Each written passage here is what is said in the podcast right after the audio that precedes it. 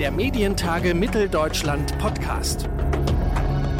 Hallo und herzlich willkommen zur dritten Folge unseres Themenschwerpunkts Corona und die Medien. In der vergangenen Woche haben wir hier in unserem Podcast der Medientage Mitteldeutschland ja eine spezielle Staffel genau zu diesem Thema gestartet. Immer dienstags und donnerstags reden wir mit Journalisten und Medienmachern darüber, wie sie mit den neuen Herausforderungen in der Corona-Krise umgehen. In der letzten Woche haben wir bereits mit der Medienjournalistin Ulrike Simon gesprochen, die uns erklärt hat, wie die Branche ganz allgemein nun mit der Krise klarkommt. Außerdem hat uns RTL-Chefredakteur Michael Wulff verraten, wie Corona die Arbeit im Kölner Sender verändert hat. Heute wollen wir mit einem Mann sprechen, der den derzeit wohl bekanntesten Podcast ins Leben gerufen hat, nämlich mit Norbert Grundei vom Radiosender Enjoy. Im Februar, als Corona gerade erst in Deutschland angekommen war, hat er eine E-Mail geschrieben und den Chefvirologen der Charité, Christian Drosten, überredet, täglich über das neuartige Virus zu sprechen. Inzwischen kommt man an seinem Podcast das Coronavirus-Update nicht mehr vorbei, besonders wenn man auf wissenschaftlicher Ebene auf dem Laufenden bleiben will. Schön, dass Sie Zeit gefunden haben, Herr Grundei. Ja, super gerne. Inzwischen kommt man in Ihrem Podcast das Coronavirus-Update ja nicht mehr vorbei. Herr Gunnar, an welchem Moment haben Sie sich äh, das Format überlegt und wie schnell war das dann am Ende aufgesetzt? Also ich habe den Christian Drosten in mehreren Sendungen gesehen, schon vor vielen Wochen und auch mehrere Beiträge und Interviews über ihn gelesen und da ist er mir als Typ einfach aufgefallen. Und zu dem Zeitpunkt ähm, wusste ich aber noch gar nicht ganz genau, wie tief er tatsächlich in diesem Thema, in diesem Virustyp äh, drinsteckt und habe dann äh, eine Menge recherchiert, mir äh, angeguckt, äh, was er in den vergangenen Jahren so gemacht hat, äh, so ein bisschen auf seine Publikationsliste geguckt und dann tatsächlich gesehen, dass er sehr tief in diesem Thema Coronavirus drinsteckt und in der Tat ja auch in Deutschland einer der führenden Experten für dieses Thema ist. Und in dem Moment äh, habe ich gedacht, wie wäre es eigentlich, wenn man den deutschen Experten dafür gewinnen könnte, die Bevölkerung jeden Tag mit aktuellen Informationen zu beliefern und habe dann irgendwann abends entschieden, ich schicke ihm jetzt einfach mal eine Mail. Ich habe ihm eine Mail geschickt, in der aber auch sinngemäß drin stand, naja, ich kann mir schon vorstellen, dass Sie wahrscheinlich gar keine Zeit dafür haben und vielleicht ist es auch eine total abwegige Idee, aber ich wollte Sie zumindest mal bei Ihnen platzieren und, äh, und fragen, ob Sie Interesse an sowas hätten. Das war eine sehr förmliche Mail, die ich da geschrieben habe, also lieber Herr Professor, und bekam dann eine sehr formlose Mail zurück, die im Grunde nur aus drei Sätzen bestand, kurzen Sätzen, in denen stand, finde die Idee gut, bin gerade unterwegs und Montag können wir anfangen. Und so ging's los. Ruf mich an. ja. Und war denn von Anfang an für Sie klar, dass das Format ein Podcast werden soll? Und wenn ja, warum? Genau, die Idee war von Anfang an, ein Podcast-Format zu machen. Dazu muss man wissen, dass wir hier beim Norddeutschen Rundfunk seit ungefähr zweieinhalb Jahren eine Unit haben. Think Radio heißt die. Das ist ein Audiolab, das aus unterschiedlichen Menschen aus unterschiedlichen Bereichen hier im NDR besteht und das bei Enjoy federführend angesiedelt ist, das ich halt leite neben dem Job bei Enjoy. Und äh, da beschäftigen wir uns sehr intensiv äh, damit, wie die Zukunft von Audio in der digitalen Welt aussieht. Und äh, da spielen eigentlich zwei große Themenkomplexe eine äh, große Rolle, nämlich einmal das Thema Podcast oder Audio on Demand und auf der anderen Seite Voice-Anwendungen, wobei man schon sagen muss, dass Podcast im Moment das beherrschende Thema ist. Und da machen wir uns sehr viel Gedanken darüber, welche Formate eigentlich gut in unser Gesamtportfolio passen. Und deswegen war uns eigentlich von Anfang an auch klar, wir wollen ein Format haben, das als Podcast First gedacht ist. Die Idee war schon zu sagen, wir generieren damit Inhalte, die wir auch dann äh, in linearen Programmen nutzen können, aber es sollte schon ein originäres Podcast-Format erst einmal sein. Das ist ja jetzt, wenn ich ein bisschen gehässig bin, äh, noch nicht gang und gäbe im öffentlich-rechtlichen Kosmos, dass man äh, Podcast First denkt. Glauben Sie, äh, dass, das, dass wir mit dem Corona-Update da auch ein Stück weiterkommen, sozusagen allgemein gesprochen, was das Thema Podcasts anbelangt? Also ich glaube schon, dass sich das jetzt innerhalb der, der letzten ein, zwei Jahre auch nochmal geändert und gewandelt hat. Man muss natürlich auf der einen Seite sehen, dass äh, die linearen Programme immer noch sehr, sehr große Reichweiten haben und natürlich viel größere Reichweiten als das, was wir bisher im Nonlinearen sehen. Aber ich glaube, dass das Verständnis dafür, dass Innovationen und äh, innovative Projekte und neue Genres erstmal klein anfangen, das Verständnis dafür, das ist in den letzten Jahren schon schon deutlich gewachsen. Und für den NDR kann ich nur sagen, dass wir hier schon die gemeinsame Strategie ausgegeben haben, dass das Nonlineare genauso wichtig ist wie das Lineare, weil es für uns einfach ein riesiges Zukunftsfeld ist. Und ich sehe das ehrlich gesagt auch bei vielen anderen ARD-Anstalten ähm, inzwischen in den, in den letzten Monaten und Jahren. Und insofern glaube ich, gibt es diese grundsätzliche Bewegung schon. Mhm. Und haben Sie am konkreten Podcast-Projekt jetzt Dinge äh, gelernt oder können ableiten und haben das vielleicht auch angepasst jetzt über die Zeit, wo Sie sagen, oh, darauf müssen wir besonders achten, das hat besonders gut funktioniert oder äh, wenn man sonst auch immer sagt, flatten the curve, äh, hier ging die Lernkurve steil nach oben. Ja, ich glaube, dass äh, eine der wichtigsten Sachen tatsächlich ist, äh, mit einem guten Team in so eine Entwicklung zu starten. Das war wirklich ein großer Vorteil, den wir hatten, dass wir diesen Think Tank jetzt seit zweieinhalb Jahren haben und dass wir alle Ideen und Kompetenzen, die rund um das äh, Podcast-Thema entstanden sind, auch in die Entwicklung dieses Podcasts einfließen lassen konnten. Podcast ist ja einerseits ein sehr altes Thema, weil es schon sehr lange ein Nischendasein geführt hat äh, auf der anderen Seite ist es, was den Mainstream, wenn man so will, angeht, äh, eher ein neues Thema. Äh, und es gibt gar nicht so viel Informationen und Literatur, die man irgendwo in geballter Form findet. Deswegen sind wir in dem Think Tank immer unterwegs und suchen ähm, in Gesprächen mit den unterschiedlichsten Akteuren möglichst viel Informationen, um so ein Know-how aufzubauen. Und dieses Know-how, das war letztendlich jetzt beim Start sehr wichtig. Das ist so ein Punkt, den ich äh, nochmal mitnehme.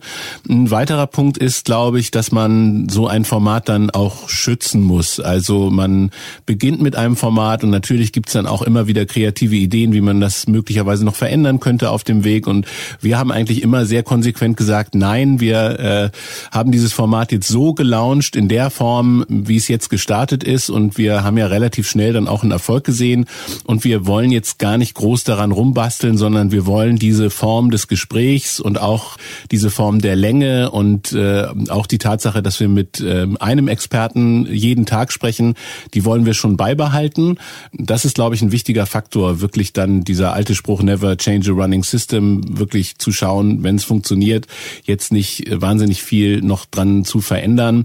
Auf der anderen Seite, und das ist vielleicht das dritte Learning, gibt es natürlich auch äh, sowas wie agile Produktentwicklung. Also natürlich entwickelt sich so ein Produkt auch weiter, selbst wenn man das Kernprodukt schützt. Eine Anregung, die wir beispielsweise von Hörerinnen und Hörern bekommen, bekommen haben, war, könnt ihr nicht die Inhalte auch nochmal als Skript und als äh, PDF veröffentlichen, was wir dann gemacht haben, was äh, auch in der Tat gut abgerufen wird. Oder eine Frage, könnt ihr die Fachbegriffe nicht mal erklären? Dann haben wir so ein Glossar geschaffen, ähm, in dem Menschen dann nochmal nachlesen können, ähm, was Herr Drosten denn meint, wenn er von, wenn er einen bestimmten Fachterminus äh, benutzt. Also das sind so Dinge, die wir dann auch tatsächlich weiterentwickelt haben, ohne aber gleichzeitig das Kernprodukt zu schwächen.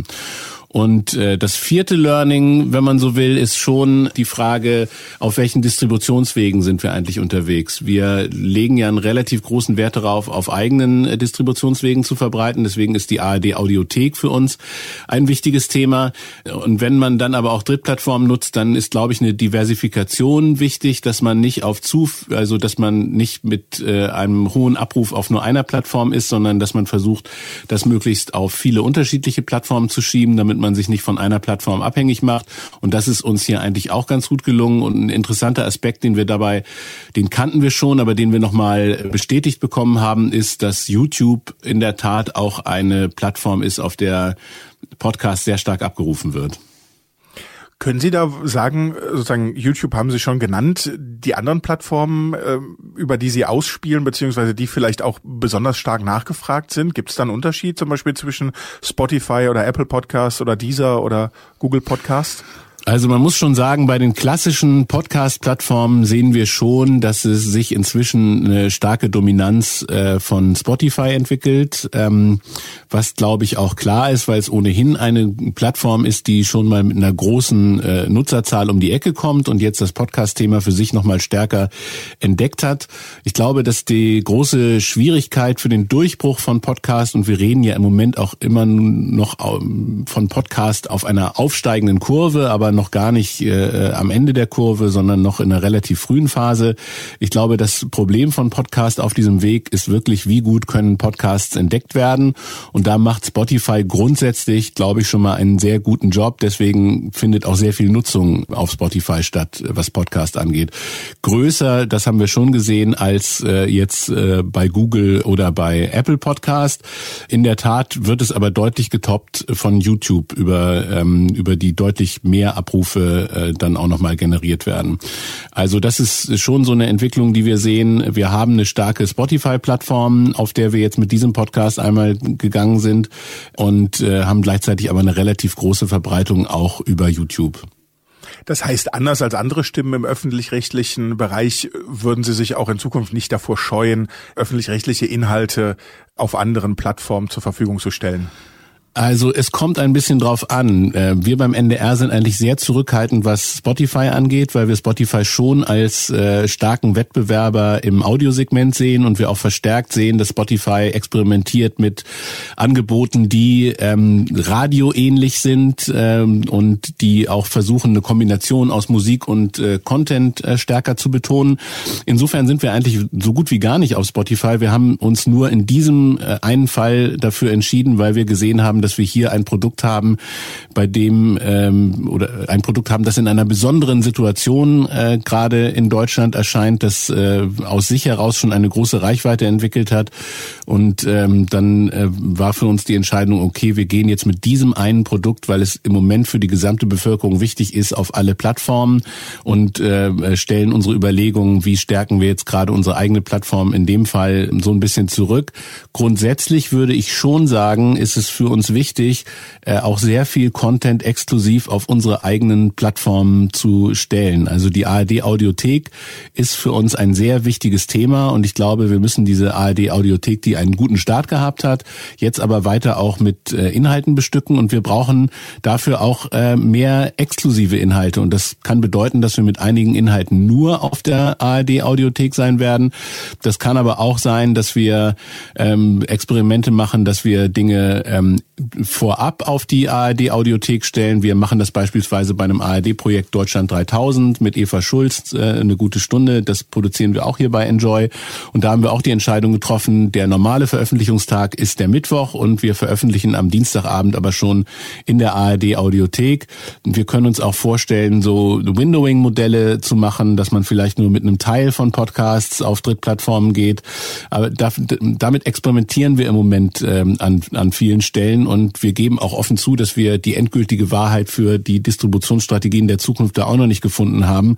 Ich glaube nur, was besonders wichtig ist für uns, dass wir uns nicht von einem Anbieter abhängig machen, der dann einen sehr, sehr großen äh, Anteil an unserer Gesamtdistribution hat. Sie haben es schon gesagt, Sie beschäftigen sich nicht erst seit gestern generell mit dem Format Podcast. Würden Sie sagen, Sie haben vielleicht in der Zeit auch schon ausgemacht, wo die ja vielleicht nicht Alleinstellungsmerkmale, aber äh, wo die öffentlich-rechtlichen im Prinzip auch Stärken einbringen können, gerade wenn es um äh, Podcasts und Sie haben es ja auch gesagt, äh, einen noch wachsenden Markt geht. Gibt es da Dinge, die im Prinzip die öffentlich-rechtlichen auch sehr gut oder alleine nutzen können, um das Podcast-Angebot weiter zu stärken oder in dem Format einfach äh, sich noch besser zu positionieren? Also ich hatte so einen Moment, der war aber auch schon vor vier, fünf Jahren, da war ich auf irgendeiner Konferenz in Berlin und da war äh, eine Kollegin von NPR, vom amerikanischen äh, öffentlich-rechtlichen Rundfunk, wenn man so will, und äh, hat äh, erzählt, wie, wie sie ihre Podcast-Strategien gestalten. Die sind ja in den USA sehr erfolgreich mit ihren Formaten. Und die hat unter anderem erzählt, äh, als sie damit angefangen haben, diese längeren Formate zu machen, äh, haben sie erstmal alle Leute äh, wieder reaktiviert, die früher im öffentlich-rechtlichen Rundfunk gearbeitet haben, die alle so ein bisschen an den Rand gedrängt waren, weil es sehr viel formatiertes äh, Radio gab und die langen Formen gar nicht mehr so gefragt waren im linearen Radio.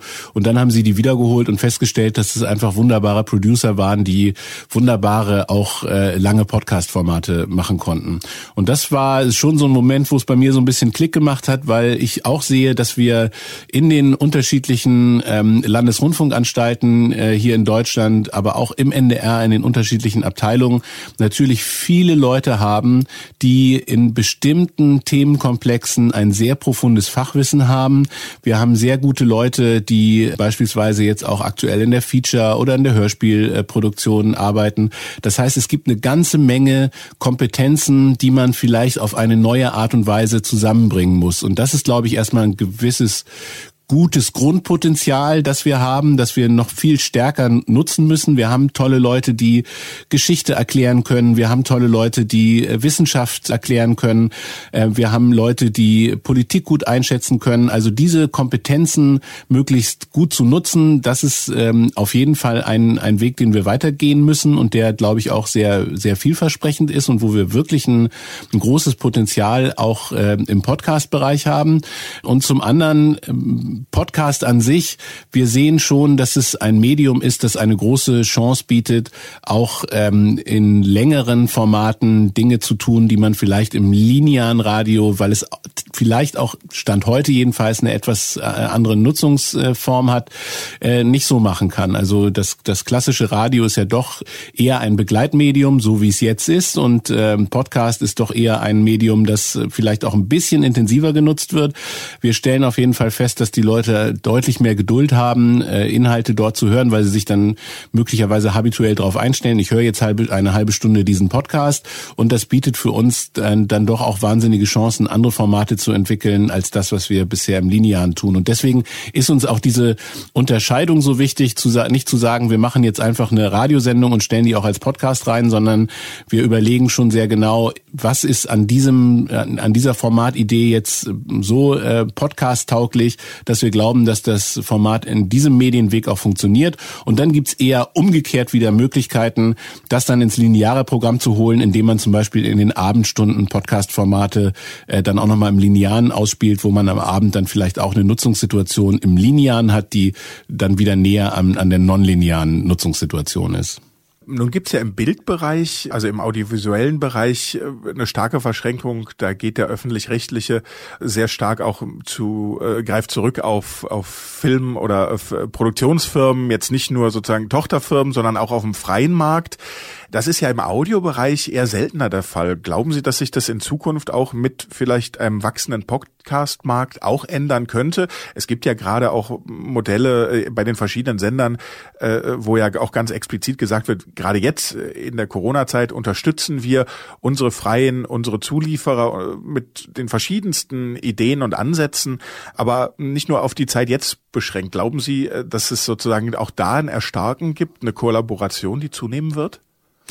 Auf jeden Fall. Also ich glaube, wir brauchen diese Impulse auch aus den unterschiedlichen Bereichen und von den unterschiedlichen Akteuren, die im, im Podcast-Geschäft, äh, wenn man so will, ähm, unterwegs sind.